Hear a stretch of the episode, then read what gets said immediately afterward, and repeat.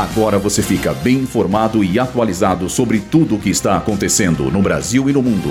Está no ar. Boletim Rádio Gazeta Online. Presidente do Equador dissolve parlamento e convoca novas eleições. ONU afirma que temperaturas globais devem subir a níveis recordes nos próximos cinco anos. Brasil aparece 54 vezes no ranking das melhores universidades do mundo. Eu sou Julia Cartacho e esse é o Boletim Rádio Gazeta Online.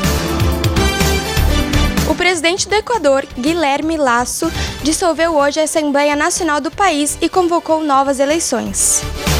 A decisão ocorre após os deputados realizarem a primeira audiência do processo de impeachment que chefe de Estado enfrenta. Vale ressaltar que esse é o primeiro processo de impeachment contra um presidente na história recente do Equador.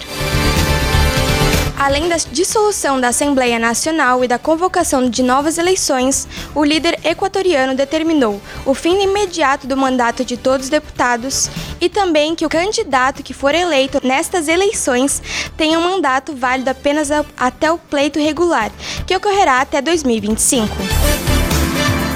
A Organização Mundial Meteorológica afirmou que as temperaturas globais devem bater taxas recordes nos próximos cinco anos sendo que há 98% de chance de um deles ser o mais quente desde o início de registros das temperaturas globais. Isso ocorre por causa dos gases que causam o efeito estufa e do fenômeno El Niño, caracterizado pelo aquecimento das águas do Oceano Pacífico na sua porção equatorial.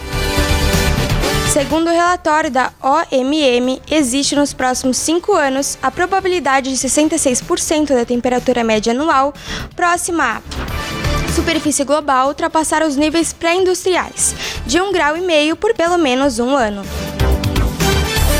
Segundo o ranking internacional que avalia as duas mil melhores universidades do mundo, organizado pela consultoria Center for World University Rankings, mostrou que o Brasil não possui nenhuma instituição entre as 100 melhores colocadas. Contudo, o país aparece pela primeira vez em 79º lugar, que é ocupado pela Universidade de São Paulo.